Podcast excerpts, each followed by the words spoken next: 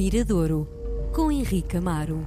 Dia de recebermos na RDP Internacional Henrique Amaro. Com ele ficamos a olhar de uma forma privilegiada para aquilo que se que está a produzir neste momento na lusofonia. Henrique, viva! Olá, Miguel. Estamos a chegar ao verão, há tempo que está a aquecer e há sempre aquelas canções mais frescas. Hoje trata-se de uma canção fresca? É uma canção fresca, não necessariamente uma canção de verão, uma canção para qualquer uh, estação do estação ano. Do ano. Sim. Uh, e é uma canção que nos remete um pouco também, é uma canção de memória, da nossa memória, dos portugueses e nossa, porque é uma canção escrita pelo M e pela Mochila. É um casal. Sim, já passaram por aqui. Já passaram por aqui. Na altura um... da pandemia. Isso, tal e qual, porque era um disco que refletia muito essa vida de casal, um Sim. disco feito em casa, com as experiências de Vamos fazer um bolo. cada um. Era Vamos esse fazer um bolo. tal e qual.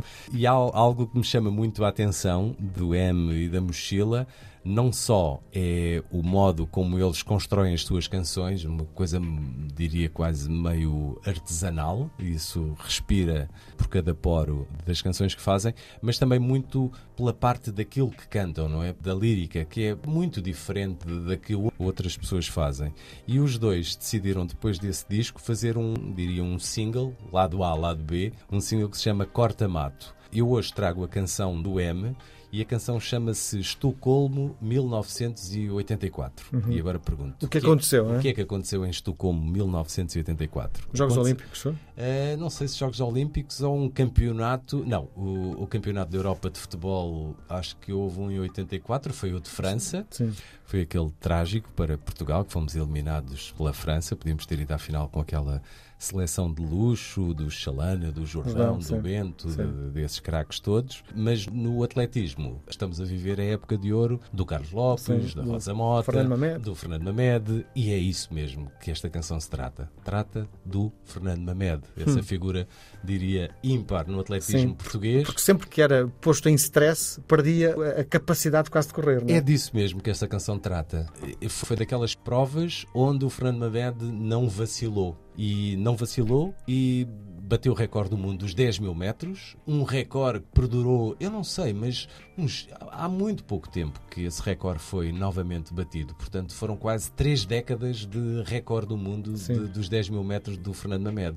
E esta canção fala disso mesmo. Portanto, eu acho graça de dois, duas pessoas que não eram nascidas na altura, como é que foram buscar esse episódio e o conseguem retratar tão bem. eh, A maneira só fazer, como... contar-te uma história que me lembro perfeitamente. Eh, que Para um campeonato do mundo, todos os holofotes, todas as imagens antes da prova davam so- sobre o Fernando Mamed.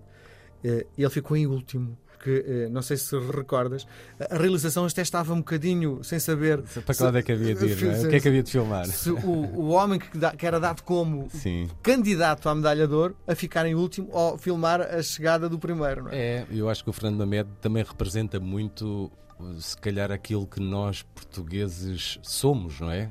As capacidades que temos e muitas vezes falhamos ou falhávamos Sim, eh, sim. em alturas cruciais. Na alta competição, isso é muito fator mental, Sim. é muito é É, preponderante. não é é? sobretudo fator mental, É, não é? é Tu podes treinar, treinar, se a tua cabeça não for boa, Isso. não chegas lá. Não é? Tu- é, um, é um facto. E, e- e para quem corre também, porque se experimentarmos correr, quando queremos realmente. A partir dos 30 km é a tua cabeça que te leva, não são as Na pernas. maratona, Na maratona. mas numa prova de 5 mil metros, Ah, se sim, calhar aos sim. 3 mil, eu quando corro, quando faço 10 km, eu a partir dos 7 já é a parte mental que Cerebral, começa a funcionar, Sim. porque o, o- a minha cabeça está a dizer: olha, eu acho que já estás esgotado e faz lá um, um esforço e tu tens que ir buscar e depois, depois és recompensado, não é? Quando atinges o objetivo. Mas aqui não é chegar ao fim. Aqui o, o objetivo e o Fernando Mamed como um, um tipo predestinado para, para realmente para, para, aquela, para aquela prova, o que nós queríamos dele é que ele fosse sempre o primeiro. Primeiro. Ainda para mais tínhamos o exemplo do Lopes e tínhamos o Sim. exemplo da Rosa Mota que, que nos compensavam, não é? E o Fernando Mamed trazia-nos sempre aquela desilusão, não é? Do Sim. tipo que, que tem tudo para, para dar certo Sim. e que falha na, altura certa. Ainda para mais eram alturas eh, onde realmente quase que o país parava Para ver. para ver uma prova de, de Porque raramente estávamos nas primeiras linhas com possibilidade de medalhas, não é? Isso. E portanto sempre que acontecia, lembro quando a Rosa Mota ganhou em Los Angeles, a diferença horária era brutal. Mas a minha família ficou Claro, até às seis da manhã para ver a prova da Rosa Mota. é? E fomos, fomos todos compensados.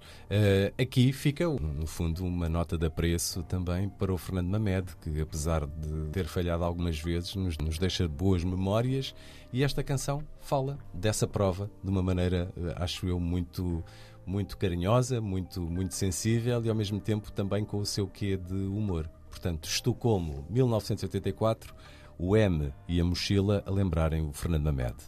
Fiz 90% dos 10 mil metros com o Lopes à frente. Normalmente era um cabeça quente, mas nessa tarde estava resiliente.